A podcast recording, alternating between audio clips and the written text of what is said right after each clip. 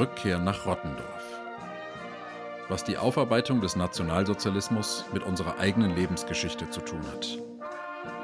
Von Clemens Tangerding. Episode 37 Opfer und Täter. Eine meiner seltsamsten Kindheitserinnerungen war der Besuch von Schindlers Liste. Als der Film 1993 in die Kinos kam, beschloss unsere Schulleitung, dass wir den Film alle sehen sollten. Alle ab der 9. Klasse, soweit ich mich erinnere. Wir stiegen vor der Schulpforte in den Reisebus und steuerten das Odeon-Kino in Würzburg an. Als wir im Kino ankamen, strömten wir in den Kinosaal und suchten uns einen Platz. Wir haben schon verstanden, dass es bei diesem Film um ein ernstes Thema ging. Also verpassten wir uns beim Gang in die Reihen keine Sheriff-Sterne wie sonst. Wir ließen uns einigermaßen gesittet in die Sessel fallen und warteten, bis es im Saal dunkler wurde. Wir hatten allerdings noch genug Zeit, uns mit den Aschenbechern zwischen unseren Sitzen auseinanderzusetzen. Die Hauptfrage war, dürfen wir rauchen oder nicht? Das war nicht leicht zu beantworten, denn es war eine Schulveranstaltung und auf Schulveranstaltungen war Rauchen verboten. Aber der Film wurde nicht auf dem Schulgelände gezeigt, sondern in einem öffentlichen Kino in Würzburg. Es galten also die Regeln des Kinobetreibers und die besagten, dass man ab 16 rauchen durfte. Mein Sesselnachbar Tobias und ich besprachen uns kurz und beschlossen, dass wir uns an die Regeln des Hausherrn halten würden. Wir warteten ab, bis alle Lichter ausgegangen waren, zogen vorsichtig jeder eine Gauloise aus der Packung und zündeten sie hinter vorgehaltener Hand an. Als wir den Film verließen, war ich mitgenommen, traurig ergriffen von der Grausamkeit, die wir gesehen hatten. Besonders das Ende hat mich gepackt, diese alten Menschen, die über den Hügel laufen und das Lied von Jerusalem singen. Damit endete der Film. Und wir hatten sicherlich zehn Zigaretten geraucht in den vergangenen zweieinhalb Stunden. Rauchen war damals noch ein Versuch, zu den Größeren dazuzugehören, zu den Stärkeren. Es war ein sichtbares Zeichen dafür, dass man sich mit den Erwachsenen identifizierte. Wir wussten, dass Rauchen schädlich war. Und wir taten es trotzdem. Risiken eingehen, das war für uns ein Synonym für Erwachsensein. Genauso wie das Wort Synonym. Alkohol, Rauchen, Autofahren, diese Dinge, die richtig gefährlich werden konnten, die durften wir jetzt tun, also taten wir sie. Als der Film damals lief, Schindlers Liste, war ich nicht ganz bei der Sache, denn ich war auch mit dem Rauchen beschäftigt. Insgeheim habe ich mich gefragt, ob das okay ist, was ich hier gerade tue, und ich hatte Angst, dass ein Lehrer kommen und uns den Vogel zeigen würde. Grenzen auszuloten, das kostete ganz schön viel Energie. In den letzten Tagen muss ich immer mal wieder an dieses Kinoerlebnis denken.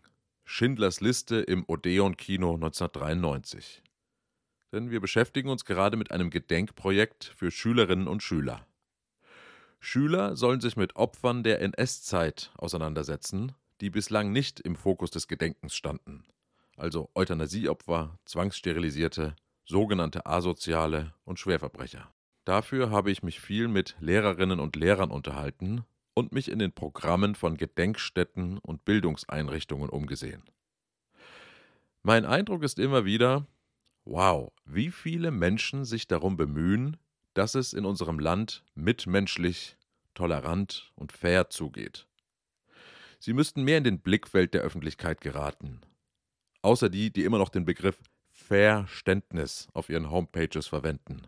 Freunde, die Sache ist endgültig durch. Gedenkstättenmitarbeiter und Lehrer und Lehrerinnen sollten mehr darüber sprechen können in der Öffentlichkeit, wie Jugendliche über die NS-Zeit denken und nicht Politiker. Die, die jeden Tag mit jungen Leuten arbeiten, sollten mehr gehört werden und auf der Bundespressekonferenz auf dem Podium sitzen, nicht so viele Bildungspolitiker, die neue Studien vorstellen. Es ist doch am besten, man fragt die, die ganz unmittelbar Reaktionen von Schülerinnen und Schülern mitbekommen. Ich habe jedenfalls aus den Gesprächen mit den Lehrern am meisten gelernt. Eine Lehrerin einer Förderschule aus Neukölln erzählte mir, sie müsse immer sehr praktische Sachen machen, um ihre Schüler für die NS-Zeit zu gewinnen. Sehr praktisch, das heißt auch mit möglichst wenig Sprachbarrieren. also lieber was mit den Händen und mit den Körpern. Einmal war sie mit einer Klasse Stolpersteine putzen, ein anderes Mal beim Bildungsort Siebenmal Jung in Berlin. Was Sie machen, ist das Beste, was ich in dem Bereich Bildungsarbeit zum Nationalsozialismus je gesehen habe.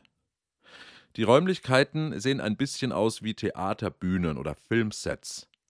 In einem Raum ist ein Jugendzimmer eingerichtet, das aber zerstört ist. Das Bett ist kaputtgeschlagen, der kleine Tisch daneben, die Bettdecke zerfetzt. Die Jugendlichen sollen sich das Zimmer anschauen und ein Gefühl dafür bekommen, wie es sich wohl anfühlen würde, wenn jemand das eigene Zimmer kaputt machen würde. Der Raum ist wie ein Kinderzimmer in der Jetztzeit eingerichtet, mit IKEA-Möbeln. Nichts sieht nach Nationalsozialismus aus. Übrigens auch in den anderen Räumen nicht. Und trotzdem, oder vielleicht gerade deswegen, erlaubt es einen sehr direkten emotionalen Zugang. In einem anderen Raum stehen Bänke und auf den Bänken kleben die Mitarbeiter während der Klassenbesuche Zettel. Die Zettel geben an, wer sich nicht auf die Bank setzen darf. Hier keine Kurden, hier keine Sinti und Roma und so weiter.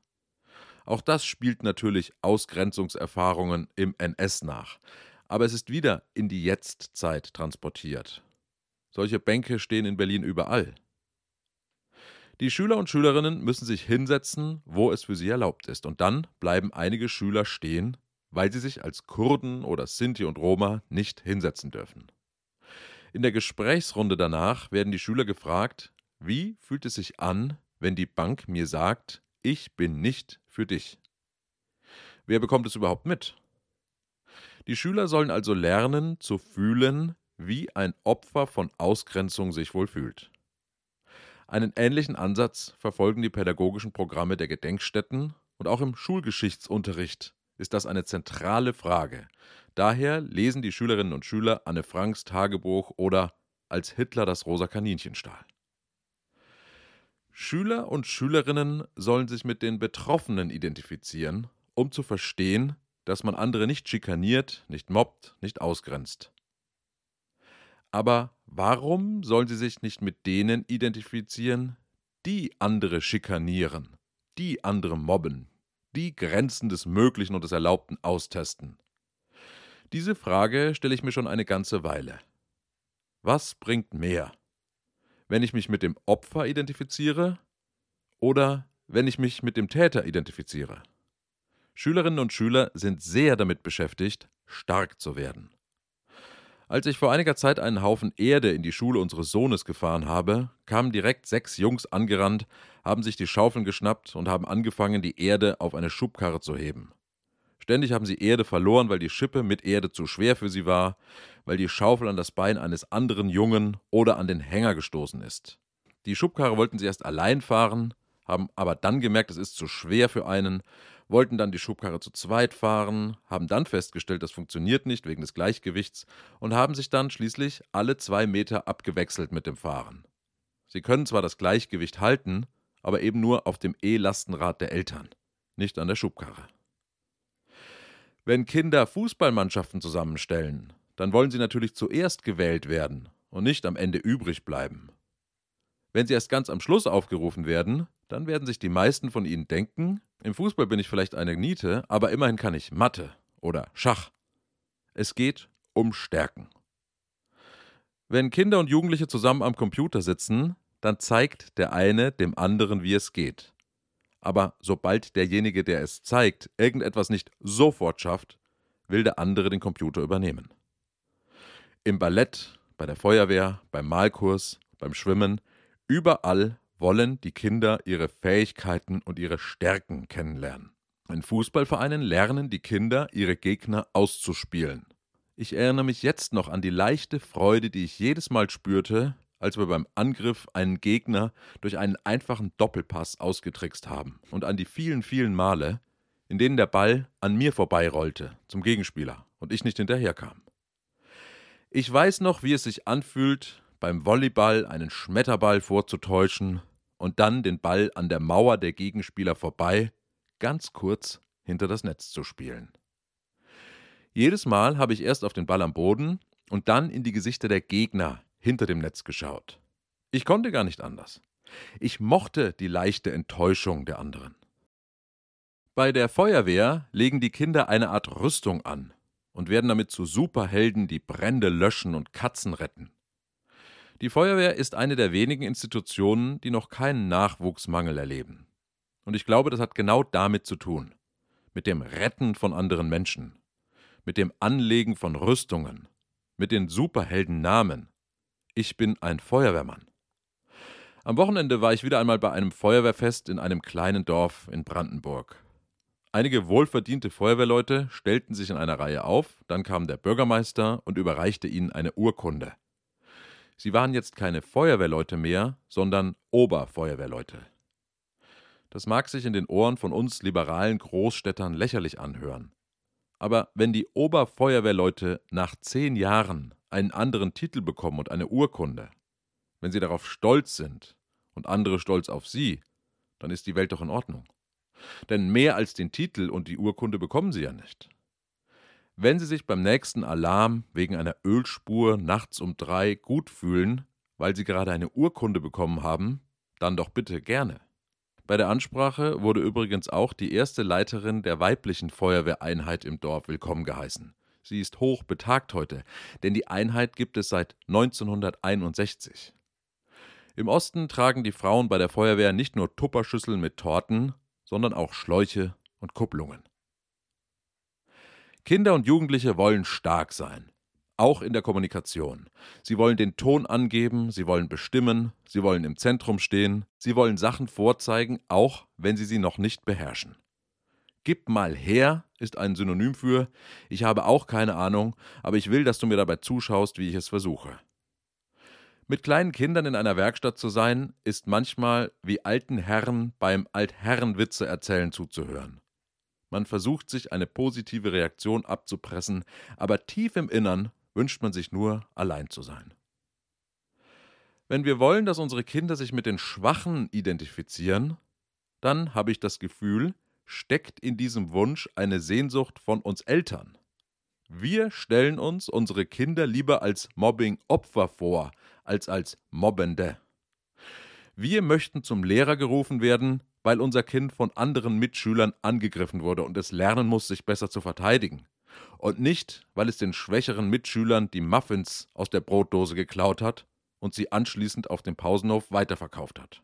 Aber all das tun unsere Kinder nun mal. Und all das haben auch wir getan früher. Ich habe meinen kleinen Bruder jahrelang gequält, auflaufen lassen, in Hinterhalte gelockt, ihm Fallen gestellt. Wir hatten einen dunklen Teppich auf dem Wohnzimmertisch liegen und ich habe von unten eine Stecknadel durch den Teppich gesteckt, bin zu meinem Bruder gegangen und habe ihm gesagt, du traust dich sicher nicht mit der Hand auf den Teppich zu schlagen. Natürlich hat er sich getraut. Danach ist er schreiend zu meiner Mutter gerannt. Und als er geschrien hat, habe ich kurz gemerkt, Kollege, das war zu krass. Dein Bruder hat richtig heftige Schmerzen. Mein Bruder und ich haben auch zusammen furchtbare Dinge getan. Einmal haben wir im Urlaub frisches, feuchtes Heu abgerissen, haben es geknickt und haben es über den Elektrozaun einer Pferdekoppel gehängt. Auf der Koppel stand eine Stute mit ihrem Fohlen. Das Fohlen war vielleicht zwei Wochen alt. Es kam angerannt und hat in das Heu gebissen. Danach ist es vollkommen verängstigt und geschockt weggesprungen. Wir haben erst gelacht, weil unser Plan aufging aber abends im Bett habe ich schon gemerkt, wie bescheuert das war. Ich mochte Pferde gern, ich bin ja selber geritten. Und ich habe mir kurz vorgestellt, wie heftig dieser Stromschlag für dieses Pferdebaby gewesen sein muss. Ich habe etwas verstanden in dem Moment, nämlich, dass es moralisch wertvoller ist, seine kleinen Geschwister zu quälen, als Tierbabys. Wie wäre es, wenn wir in Gedenkstätten und Bildungseinrichtungen im Geschichtsunterricht und im Gespräch mit unseren Kindern die Kinder auch mit diesen Seiten konfrontieren. Was meine ich damit? Nehmen wir den Raum mit den Bänken aus der Bildungseinrichtung siebenmal jung. Wie wäre es, wenn die Schüler nicht in den Raum kommen würden und schauen würden, auf welche Bank sie sich setzen dürfen, sondern wenn sie bestimmen würden, wer sich auf welche Bank setzen darf, wenn sie die Verbote aussprechen würden? Wenn Sie die Rolle des Ausgrenzenden übernehmen würden, wie wäre es, wenn wir unsere Kinder nicht nur Sätze der Mitmenschlichkeit einüben ließen, sondern wenn wir sie mal ganz bewusst Formulierungen verwenden ließen, die Ausgrenzung zum Ziel haben und Abwertung. Denn diese Formulierungen verwenden sie nun mal auch auf dem Pausenhof. Sammeln wir doch mal ganz bewusst Sätze mit ihnen wie Wenn du mitspielst, dann gehe ich. Ich hasse dich voll. Du kannst nicht mit der und mit mir gleichzeitig befreundet sein. Du bist voll der Assi, wie du schon rumläufst. Oder, wie man es in Neukölln schon mal hört, du bist voll die Hure. Oder an einer Berliner Privatschule, du bist voll die Hure, Karl Friedrich. Schreiben wir diese Sätze doch mal auf die Tafel und hören in uns hinein, wie es sich anfühlt, wenn wir sie vorlesen. Diese Sätze, die wir eben nicht hören wollen, aber die unsere Kinder trotzdem zueinander sagen. Wie fühlt es sich eigentlich für uns an, für uns als Eltern und Lehrer, wenn wir uns klar machen, dass unsere Kinder andere Kinder ausgrenzen? Mein erster Gedanke ist, will ich vielleicht, dass unsere Kinder sich mit Schwächeren identifizieren, weil die Sprache, die sie dann verwenden, genau die Sprache ist, die ich mir von ihnen wünsche. Ich will doch, dass sie sagen, na klar kannst du mitspielen und hey, komm, wir vertragen uns wieder oder es tut mir leid, ich wollte dir nicht wehtun. Die Vorstellung, dass unsere Kinder diese Sätze zueinander sagen, bereitet mir ein gutes Gefühl. Und vielleicht will ich mir einfach nicht vorstellen, dass unsere eigenen Kinder auch fies und ungerecht und obszön sein können. Ich will sie mir als gute Wesen vorstellen. Deswegen bitte übt Sätze der Versöhnung und der Toleranz ein. Denn du bist voll die Hure, möchte ich mir einfach nicht vorstellen. Ich glaube aber, dass es wichtig ist, das Gefühl, aus dem heraus Kinder solche Sätze sagen, genau so zu analysieren wie empathische Formulierungen. Es ist doch gut, dass wir die Kinder mal, ohne sie zu verurteilen, nachspüren lassen, was sie empfinden, wenn sie so etwas sagen. Es fühlt sich doch irgendwie stark und überlegen und auch ein bisschen verboten und riskant an zu sagen, du bist voll die Fotze, verpiss dich, du bist sowas von tot. Wir alle haben solche Dinge zueinander gesagt. Und immer wollten alle, Eltern und Lehrer, dass wir diese schlimmen Wörter nicht verwenden. Und trotzdem gehen die Ausgrenzungen weiter an den Schulen und in den Sportvereinen und an der Bushaltestelle. Wie wäre es, wenn wir unseren Kindern erlauben würden, uns einmal mit den Tätern zu identifizieren, nicht mit den Opfern? Es ist vielleicht ein verrückter Gedanke, aber mich würde es interessieren, wenn wir in einer Bildungseinrichtung Kinder mal Uniformen anziehen ließen und Waffen in die Hand geben würden. Richtige Pistolen, ohne Munition natürlich, aber richtige Waffen. Lassen wir sie doch mal die Macht spüren, die Stärke, die Autorität, die Angst, die andere haben, wenn sie den Raum betreten. Lassen wir sie doch einmal wahllos Mitschüler auswählen, die irgendwelche Aufgaben für sie erledigen müssen oder bestimmte Dinge nicht mehr tun dürfen. Wenn sie die Klassenkameraden beleidigen und beschimpfen und bedrohen können, wie sie nur wollen, und es gibt keinerlei Sanktionen. Sie sind vollkommen frei in dem, was sie tun. Meine Idee ist, dass das bei Kindern und Jugendlichen ankommen könnte, dass es etwas auslösen könnte, weil es an einer Sehnsucht von ihnen andockt, einem starken Wunsch, den sie ja tatsächlich haben, nämlich stark zu sein, unverwundbar, gesehen, respektiert, frei.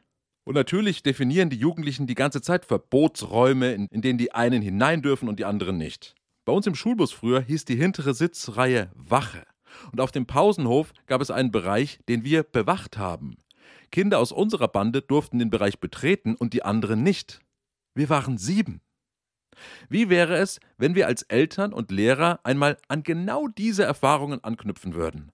An den Willen zur Macht und zur Ausgrenzung und Eingrenzung bestimmter Personen. Vielleicht bringt es ja etwas, sich punktuell mit Tätern zu identifizieren, um den Drang nach Stärke und nach Macht einmal zu spüren. Vielleicht ist das leichter für Kinder und Jugendliche in einem bestimmten Alter und vielleicht bringt es am Ende mehr Einsicht, als wenn sie sich mit den Schwachen und Ausgegrenzten identifizieren sollen. Auf einen Versuch käme es an. Ja.